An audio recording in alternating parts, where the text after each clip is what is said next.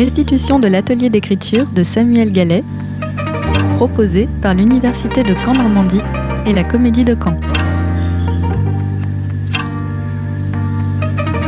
Lecture d'extraits et témoignages.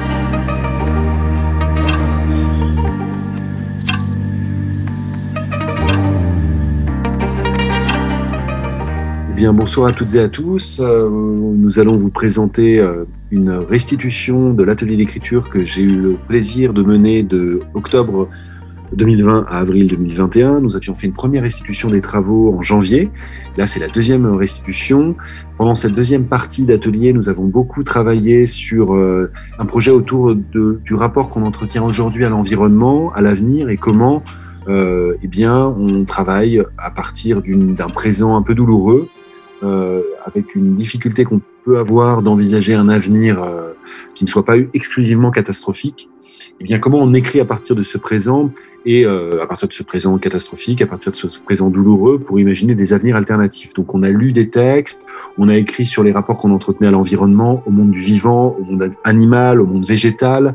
On a écrit sur nos différents rituels, les rituels quotidiens qu'on peut qu'on peut pratiquer, qu'on peut mettre en œuvre pour, euh, pour rester en vie. On a parlé des lieux où on vivait, des lieux où on vivra. On a écrit quand même euh, beaucoup, beaucoup, beaucoup de textes. Et euh, malheureusement, la pandémie nous empêche de nous retrouver comme c'était prévu pendant trois jours, six heures par jour. On aurait évidemment eu le plaisir de, de mettre ça en espace, ces textes en espace. Et donc ce soir, nous allons tout de même avec plaisir aussi euh, vous rendre compte de, ce, de ces travaux euh, euh, qui, terminent cette année d'échange de, de, et d'écriture, mais qui sont évidemment en cours. Ça s'appelle Conjuration avril 2021, Université Caen, Comédie de Caen, texte de Lucie Cornard, Chipo, Julia Dodibon, Lucie Fanzini-Laniel, Jade Le Quéré, Mathilde Le Kang-Soulier, Fanny Stella, Cécile Tillard, Mathilde Plassard. Territoire d'écriture, atelier animé par Samuel Gallet, octobre 2020, avril 2021. Restitution de l'atelier d'écriture de Samuel Gallet. Message des habitants et habitantes du futur. Ils sont comme des visages collés aux vitres, écrasés dans nos murs, des bouches qui ne peuvent crier. Dans les cloisons, on entend presque les soupirs, des yeux encore fermés. Tout près, des oreilles en suspens. Il veille. Nous vivrons un temps peut-être dans le souvenir de vous. Nous vivrons dans ce que vous voudrez bien laisser de vous, ou de ce que vous pourrez. Et tout pendant que viendront ceux-là d'après nous, nous vivrons sans vous. Nous étions parmi vous, le ventre vide et pourtant repu. Nous étions parmi vous, le sang irrigué et pourtant déchu. Nous étions parmi vous, ombre plaintive et pourtant vécue. Nous nous sommes longtemps demandé pourquoi vous aviez continué. Pourquoi donc sommes-nous là? Quelle folie a-t-elle pu vous pousser à continuer de concevoir des enfants? Nous avons lu les textes de votre époque sur la décroissance. Vous saviez. Vous le saviez pourtant. Nous avons longuement réfléchi. Certains vous ont longtemps haï, puis nous avons compris. Vous n'avez pas trouvé la solution aux problèmes que vous et nos ancêtres plus lointains ont concomitamment amenés. Et vous avez trouvé autre chose. Vous nous avez trouvé, nous. Et comme une promesse, vous nous avez transmis la vie. Comme une excuse, vous nous avez transmis l'amour. Vie quotidienne. Chose difficile en avril 2021. Vivre sa jeunesse. Boire un coup en terrasse. Se lever le matin et rester enfermé, encore et encore. Payer ses factures. Partir sur un coup de tête. Regarder les étoiles. Prendre sa mère dans ses bras. Se sentir libre. Envisager sereinement le futur. La conscience se réveille et les pensées sont déjà envahissantes. S'étendre, s'étirer, retrouver tous ses sens, sentir tous ses muscles, le drap contre la peau, l'air dans les narines et après, après seulement la lumière. Voir un instant ce qui est avant de plonger dans ce qu'il faut. Vivre un instant avant de courir. Il faut s'arrêter. Quand la tête explose, quand le trop-plein des savoirs qu'on cherche à introduire de force déborde et fait mal, il faut arrêter. Prendre l'instrument de musique le plus proche, jouer, libérer les doigts, écouter les sons qui naissent, qui soufflent, qui grincent, qui pleurent, qui rient, qui explosent. Sortir d'une hypnose pour plonger dans une autre qui libère. Savoir oublier qu'on sait faire et juste laisser faire. Se rappeler qu'on sait faire, sans faire exprès, sans faire d'effort, se faire du bien, libérer. Quand la lumière s'absente un peu trop longtemps, il faut aller la chercher. Quand les murs oppressent, quand le plafond est bas, il faut sortir, pieds nus, mettre les pieds dans l'herbe, froide. Regarder les arbres qui peuvent enfin s'ouvrir, les fleurs qui cherchent le soleil, les oiseaux qui se séduisent et séduisent mes oreilles aussi. Dehors, à la lumière du ciel, à la naissance du printemps, il y a toujours la vie, plus forte, qui s'agite et s'étend. Choses qui font battre le cœur en avril 2021. Un texto, tard le soir ou dans la nuit. Le bruit qui annonce la venue du train sur la voie qui passe en bas de la fenêtre. Le sourire sur le visage des gens aimés. Des personnes qui chantent en harmonisant leur voix. La vision d'un matin calme et irradié de lumière en pleine campagne. Un je te comprends, je te soutiens. Le moment de l'attente, celui juste avant l'action. L'apparition timide du soleil derrière les nuages. Un mot laissé sur un post-it avec un cœur dessus. L'appel à l'aide d'un ami de longue date. La visite d'un ami parti depuis longtemps. Un sourire échangé avec l'inconnu qui traverse devant moi. Tenir à la main un sac rempli de nouveaux livres. Écrire une lettre osée et attendre les réponses. Deux très jeunes enfants qui s'embrassent innocemment après s'être tenus par la main sur le chemin. Le regard rempli d'amour de l'être aimé se posant sur moi. Les bonjours et les sourires des inconnus et des connus. Un chat venant réclamer caresse. Un bon plat chaud, un soir d'hiver. Rituel pour conjurer nos hypnoses quotidiennes. Décider soudain, au milieu de la journée, de faire du pain. Écrire des chansons comme des sortilèges, comme des messagers des temps modernes, puis leur donner vie. Se retourner. Maman, maman, maman. Se retourner. La voir sourire, à moitié cachée derrière la porte coulissante. Coucou, maman. Être comblée. Faire des recherches dans ces vieilles archives. Retrouver des photos d'il y a quelques années. Avoir l'impression qu'elles ont des siècles. Faire de la musique. Danser. S'apaiser, souffler, prendre le temps. Avoir le pouvoir d'arrêter le temps. Se laver. Sentir l'eau chaude, trop chaude diront certains, couler le long de son cœur, sur ses membres, sur ses courbes. Sentir l'eau chaude, trop chaude diront certains, laver ou lever pour un temps tout au moins le poids de l'existence. Sentir la mousse savonneuse glisser sur son corps, sur ses membres, sur ses courbes. Sentir la mousse savonneuse recouvrir, pour un temps tout au moins, les blessures du passé. Sortir une feuille et un stylo pour écrire une lettre à une amie, d'un trait, sans se relire, sans raison si ce n'est celle de parler, simplement parler à travers la feuille. Chanter, être dans son monde et inviter les gens à le rejoindre pour créer un autre monde, un monde libre et artistique, un monde magique. S'endormir, Arrêter enfin de réfléchir à ce que l'on a fait, à ce que l'on n'a pas fait, à ce que l'on aurait dû faire, à ce que l'on fera demain, à ce que l'on a oublié, à ce que l'on ne doit pas oublier et à ce que l'on oubliera certainement. S'endormir. Arrêter enfin de penser, De chercher à comprendre. à comprendre ce qu'il pense, Comment il pense. Arrêter de tenter de savoir. de savoir qui l'on est, Qui l'on sera demain. qui l'on devrait être et qui l'on voudrait être. S'endormir. Arrêter enfin de douter. De douter de ce qu'il ressent, De ce qu'elle deviendra. de ce que l'on fera, De ce que l'on ne fera pas. de ce que l'on a oublié, De ce que l'on oubliera certainement. de qui l'on est, De qui l'on voudrait être. de s'endormir, enfin. Ouvrir le placard en silence, atteindre le pot de confiture, y plonger sa cuillère, manger, refermer, ni vu ni connu. Aller voir cette personne qui me rassure et me dit la vérité, même si je ne la connais pas, même si ce n'est qu'un quart d'heure. Faire du sport, Lire ce qui m'inspire plus souvent. Me droguer au soleil plus souvent. des bulles de respiration dans un monde en apnée. Se souvenir du passé. Se souvenir des hivers. Peu importe. Trouver un appartement a toujours été pour moi l'une des plus grandes sources d'angoisse. Il a pourtant fallu quitter le dernier, devenu trop petit pour deux, trop loin de l'université, trop bruyant, trop de voisins insupportables. Jusqu'à la fin de l'été, j'ai repoussé les recherches, comme si trouver le refuge idéal était une question de vie ou de mort.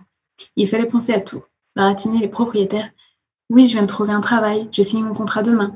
Camoufler l'homosexualité derrière une colocation. Camoufler à l'aimer le fait que l'on camoufle notre couple derrière une colocation naviguer sans cesse entre deux eaux avec la crainte d'être découverte par l'un ou par l'autre, ou par les deux. Mais j'ai navigué, si bien navigué. Le tout premier appartement cherché, c'est celui qu'on a eu, par une chance phénoménale et d'infinies prières à une hypothétique au-delà, Dieu, n'importe qui d'autre, mais en tout cas, ça a marché. Une seule annonce, un seul coup de fil, une seule visite. Le film où j'interprète un moi en mieux, mieux selon une certaine idée du mieux, Dans ma tête inventée n'a demandé qu'une seule prise, plan séquence, coupé, appartement idéal était à nous.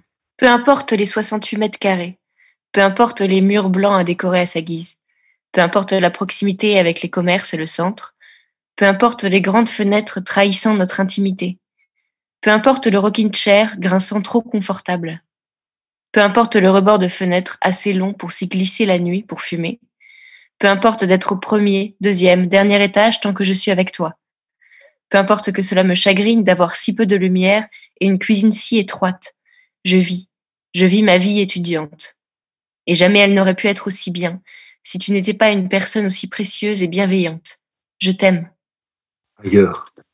Ailleurs où le temps n'a pas d'emprise, où règne la tranquillité, où réside la liberté. Ailleurs où la famille est grande, où les mains sont toujours tendues, où le cœur est immense. Ailleurs où se crée une nouvelle vie, où s'entraident des existences, où se réalisent les rêves. Il aura fallu que ses parents se séparent. Il aura fallu qu'elle tombe amoureuse de cette ville. Il aura fallu qu'elle n'aime pas le quartier. Il aura fallu qu'elle tombe enceinte. Il aura fallu qu'elle le fuit. Tu t'es levé depuis l'ombre de ce grand arbre et tu t'es faufilé à travers ces fils barbelés, courant à travers champs, pieds nus dans l'herbe fraîche de rosée, plus libre que jamais, pour filer à la poursuite de ton futur, le long de cette route. Et un morceau de tissu est resté accroché à ces fils, volant au vent, mais jamais ne se décrochant. Tu ne pourras pas les récupérer, mais rien ne t'empêche de les serrer encore. Tu n'es pas parti très loin de cette propriété, alors il t'arrive encore, quelquefois, de partir à la recherche de ton passé sur cette route, sous ces feuillages, entre les nœuds de ce fil barbelé, et ces souvenirs ressurgissent en toi comme de doux effluves de mélancolie. Gênes. Elle dit C'était Gênes. Elle a habité à côté de Gênes, dans une petite ville dont elle a oublié le nom, pendant quelques mois, un village abandonné depuis un bout de temps. Il n'y avait pas de route pour y aller. Il fallait monter le chemin de la montagne à pied pour descendre dans le village. Elle s'y est installée pendant huit mois avec des gens venus d'un peu partout, des gens qu'elle connaissait. Elle avait déjà beaucoup voyagé. Elle avait habité en camion dans des squats un peu partout. Ils avaient trouvé ce village comme une oasis et elle y était restée. C'est enserrée dans les montagnes. Elle est restée dans ce village à côté de Gênes quelques mois, puis elle est partie. Elle a voyagé de nouveau. Elle a beaucoup vécu. Elle a perdu un être proche. Elle a été malade. Elle a survécu. Elle a décidé de commencer une autre étape du voyage. Elle a dit Il a fallu revenir. Il a fallu revenir parce qu'il faut recommencer cette vie qu'on avait laissée en suspens, qu'on avait laissée pour la fraîcheur des arbres et l'ivresse du voyage, qu'on avait laissée pour être libre, pour être libéré des attentes, des douleurs, des peurs, des angoisses, pour être libéré des gens entassés, du bitume, des voitures, de la rigidité des murs. Mais il a fallu revenir, revenir pour apprendre, pour combattre, pour pardonner, revenir pour se souvenir, pour ne pas oublier. Et dans sa mémoire, le petit village près de Gênes et l'architecture mystérieuse des rues de la ville qui donnent sur la mer. Danse. Ça danse. Danse du bassin. Danse des épaules. Danse du ventre. Danse du sexe. Danse des pieds qui tapent fort le sol. Sol collectif. Sol du monde. Je fais vibrer le monde de mon existence. Je lui rappelle que j'existe. J'ai le droit de m'imposer, de danser, de crier, de taper sans que l'on me calme, que l'on me pointe, que l'on me dresse, qu'on m'adresse des regards lubriques. Je vis. Je vis fort, alors je danse. Mon âme, pour quelques instants, pris dans la tempête ivre de la musique, se laisse aller à un élan de liberté. J'existe maintenant parce que je ne peux pas le faire tout le temps. Mes envies renaissent, mes peurs s'évanouissent, toutes ces angoisses qui n'ont plus leur place dans l'instant. Mon corps se meut parce que ça chante en moi. C'est aussi bon que de se dorer la pilule au soleil, que de manger ou dormir après avoir travaillé fort, que de jouir, jouir fort. Ça dégouline d'existence. Ça sort des sentiers tracés, des boîtes prévues à cet effet. Ça déborde, ça vibre, ça bouge partout jusqu'au dedans. Ça me donne envie de pleurer et d'exploser de rire en même temps. Je prie pour que cela ne s'arrête jamais, et alors que j'y pense, tout prend fin. Cosmos. On regarde toujours en premier le ciel. On observe si le climat est bon. On examine la place du soleil, sa course et sa courbe. Peu importe ce qui se trouve devant nous, que ce soit une étendue d'eau, une terre de glace, une forêt dense ou une immense ville, le ciel sera toujours là. Le soleil que nous verrons, qui nous éclaire, sera toujours le même. Il en est de même pour la lune. Alors, une fois que notre esprit s'est égaré dans les confins du cosmos étendu, au-dessus de nos têtes, et une fois qu'il y a reconnu le même cosmos que celui dont il a l'habitude, alors seulement il nous laissera libres de regarder autour de nous, dessous, derrière, autour, au loin, d'observer la nature, l'environnement, de reconnaître les figures familières de la faune et de la flore, la forme de la roche, la structure des bâtiments, le caractère exotique des lieux, par association puis comparaison aux banals éléments de notre quotidien. Si cette nature ressemble à notre nature, si cette ville ressemble à nos villes, si cette pluie, ce vent, cette chaleur sont les mêmes que chez nous. Et c'est ainsi en apprenant à connaître et en se faisant connaître au lieu que la relation peut se former, faire l'effort de reconnaître l'espace et s'y laisser guider. Écosystème, forêt. Forêt. Être attiré par la forêt. Être en paix dans la forêt. Pouvoir rêver en forêt. Forêt. Comme une porte magique. Une porte entre deux mondes. Deux mondes différents. Différents possibles. Forêt. Désert. Désert. Silence. Inhabité. Désert de vie. Désert de survie. Désert d'histoire. À inventer, à créer, à réaliser. Hallucination, remise en question. Entre expérience et science-fiction. Inhabité. Silence. Désert. Montagne. Puissance insoupçonnée, du moins puissance perçue mais ignorée. Ferme, ferme les yeux, respire, ressent, regarde les yeux fermés. Les graines noires habits de la montagne, roches friables, racines d'acier, puits inversés, source, mamelles de la terre, lait de vie, secret de l'existence. Les rivières intérieures qui coulent au sein de la montagne sont mon sang qui circule dans mon corps, ou peut-être est-ce l'inverse? C'est une montagne que je ne connais pas encore. Pas encore vraiment, je veux dire. Une montagne que je n'ai vue que de loin, ou de pas trop près, pas assez près, et dont je rêve toutes les nuits. Pendant un temps, je la voyais tous les jours ou presque. Maintenant, je ne la visite que ponctuellement, presque clandestinement, ou par carte postale. Je garde précieusement le souvenir de ma vie à ses côtés, mes plus belles années. Je désire m'installer dans son creux, plus que tout au monde. Demain est annulé. Un ruban d'homme bleu protège la destruction. Il y a la vie partout, autour, les vies. Et dans ces costumes bleus, il y a la vie aussi. La vie ambivalente, la vie qui protège la destruction de la vie, la vie qui protège le monstre de métal qui fait tomber les arbres. Et il y a l'impuissance, la mienne, celle des autres, qui voudrait protéger la vie. La vie des arbres et celle des hommes en bleu aussi. Ils n'entendent plus, les hommes en bleu. Ils ne voient plus, ils n'aiment plus. Comme suicidés, leur corps raidi par la mort trop précoce de leur conscience, ils ont oublié qu'ils étaient libres eux aussi. Libres de voir, d'aimer, d'entendre. Libres de protéger la vie des arbres et celle des hommes en bleu aussi. J'ai honte. Honte de ne pas les comprendre, de ne pas les entendre. Honte de ne faire que les voir, les hommes en bleu. Honte qu'ils soient le produit de nos angoisses, de notre besoin irrationnel de sécurité. Honte que nos névroses produisent des ennemis qui cultivent nos névroses. Honte que nos peurs cultivent ce qui déjà détruit la culture. Les cultures, les plantes, les arbres, l'oxygène, les enfants, l'avenir. Et puis il y a cette banderole au-dessus du ruban d'homme en bleu.